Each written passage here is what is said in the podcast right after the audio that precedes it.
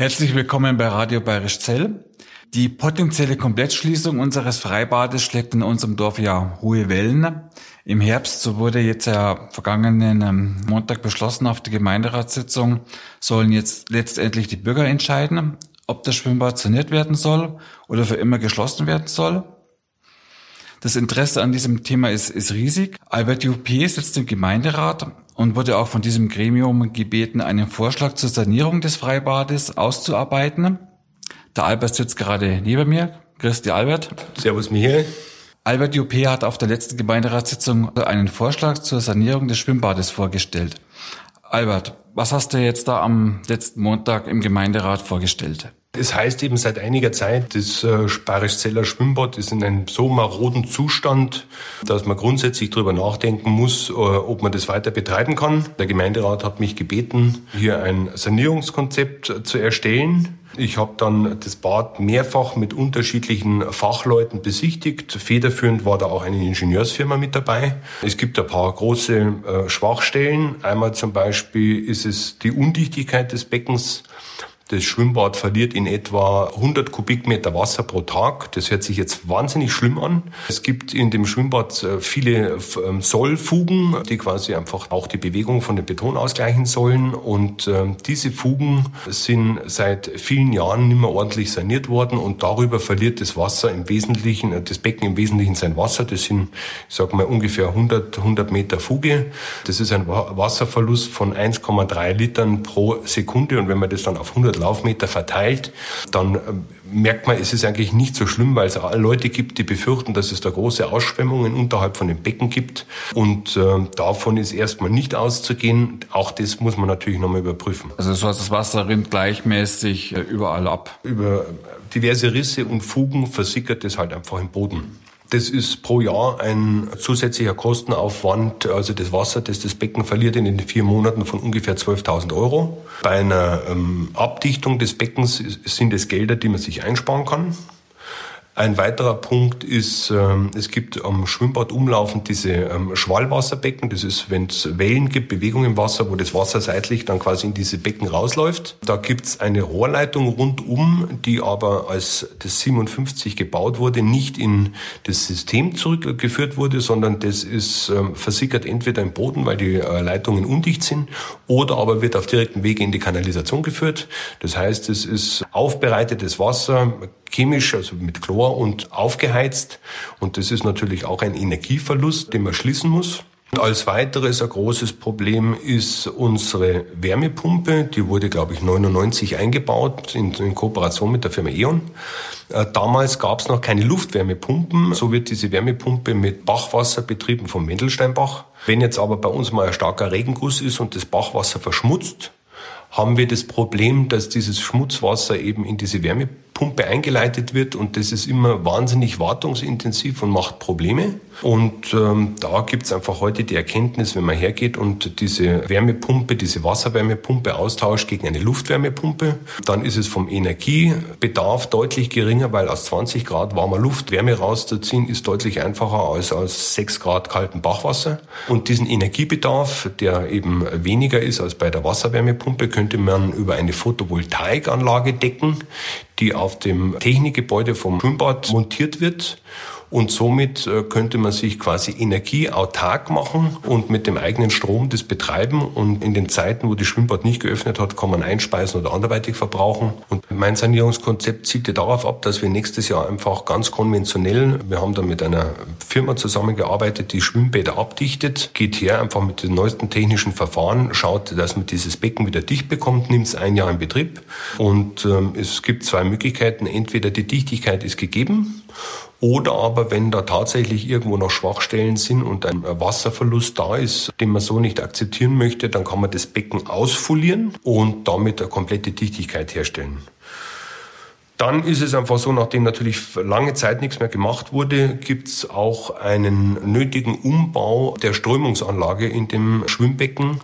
Das Schwimmbecken hat im Moment eine Längsströmungsanlage, also das heißt von dem Kinderbereich äh, bis hin zum Tiefen strömt das Wasser längs. Ähm, und heute geht man her und hat ähm, Strömungsdüsen, die werden in der Mitte des Beckens montiert und ähm, saugen das dann zum Rand hin ab. Das sind in etwa 70 äh, Düsen, die da einzubauen sind. Und da sind wir bei einer, beim Kostenangebot in etwa bei 220.000 Euro. Das würde ins Becken eingefräst werden. Man kann dann einfach quasi diese neue Strömungsanlage Anlage gleichzeitig koppeln mit dieser Schwallwasseranlage und in einem Sammelbecken dann ins System zurückführen, damit einfach auch da die Energie erhalten bleibt und sozusagen einfach eine Kostenreduktion stattfindet.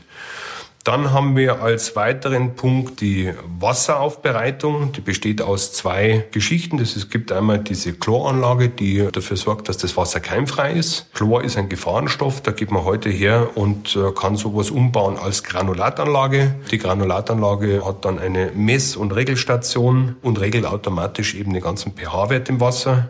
Und als zweites ist für die Beckensanierung eben erforderlich eine Wasseraufbereitung. Das sind die ganzen Filteranlagen, die in dem Technik Technikgebäude mit drin sind. Das Technikgebäude ist nach jetziger Erkenntnis um ein Stück zu klein, da ist ein kleiner Anbau notwendig, aber in Summe sind wir bei alledem derzeit bei Sanierungskosten von 700.000 Euro.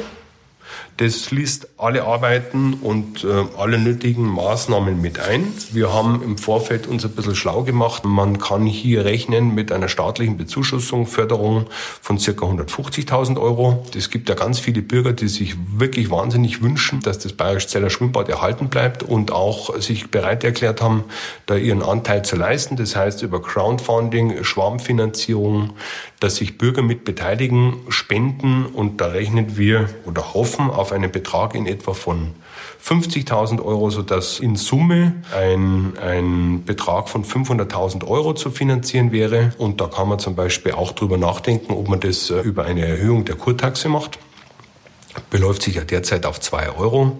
Und bei einer Erhöhung von nur 50 Cent und ähm, die ganzen Kurtaxeninhaber sind ja auch mit die Hauptnutznießer fürs Schwimmbad. Die können da kostenlos reingehen. Hätten wir die Beckensanierung in sieben Jahren finanziert. Es gibt auch die Möglichkeit, wie gesagt, da bin ich der Meinung, man muss in erster Linie mal mit all den Vermietern und Hoteliers im Ort sprechen, wie die denn dazu stehen. So man das Ganze um einen Euro erhöhen würde, könnte man im Grunde genommen langfristig gesehen die Betriebskosten vom Bayerisch-Zeller Schwimmbad mit dieser energetischen Sanierung und dem ganzen Drum und Dran, ich sage mal vielleicht auf 50, 60.000 Euro runterdrücken. Es gibt da jetzt verschiedene neue Regelungen bezüglich der Bademeister. Da sind verschiedene Dinge noch zu klären. Aber wie gesagt, das Bayerisch-Zeller Schwimmbad, geplant bereits vor dem Ersten Weltkrieg, 1928 realisiert, haben wir nunmehr im Ort seit 92 Jahren.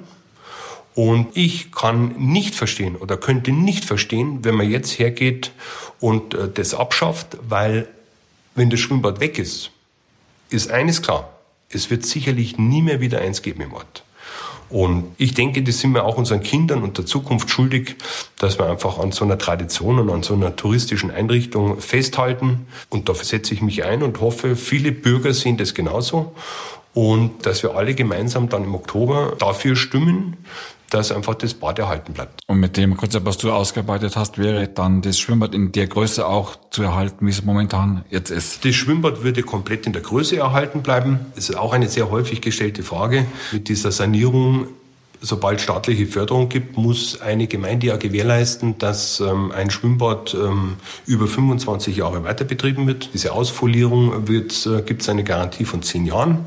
Aber es gibt sehr viele Erfahrungswerte mit anderen Bädern, die das schon vor längerer Zeit gemacht haben, dass eine 30-jährige Nutzung mit einem folierten Becken überhaupt kein Thema ist. Und es ist ebenfalls so, dass auch so ein Folierbecken, ähm, dass da einfach das relativ einfach ist, sowas zu reparieren oder zu sanieren, weil man da einfach neue Bahnen reinschweißen kann und dann ist es eben wieder dicht. Gibt es einige Kritiker, die sagen, das Schwimmbad erhalten ja, wenn, dann macht man es halt kleiner. Und es gab eben auch bei der letzten Gemeinderatssitzung eine Stimme, die gesagt hat, man müsste mal das gesamte Konzept von Schwimmbad mal auf den Prüfstand stellen. Das heißt, wenn man das Schwimmbad halt saniert, dann geht es halt nicht nur um das Becken und um die Technik drumherum, sondern eben auch um den Gastrobereich. Zum Beispiel. Was ist da deine Meinung dazu? Also es ist natürlich ähm, so, ein langfristiges Konzept für das Bad ist natürlich total wünschenswert. Meine Arbeit bezog sich jetzt in erster Linie auf das Schwimmbad, auf das Becken, auf die ganze Technikanlage, weil das ja sehr in Frage gestellt war. Da sieht man sich absolut raus. Also ich finde einfach eine Sanierungsgrößenordnung von 700.000 Euro mit der entsprechenden Subventionierung staatlicherseits. Das ist durchaus was, was eine Gemeinde wie Bayerisch Zell schultern kann.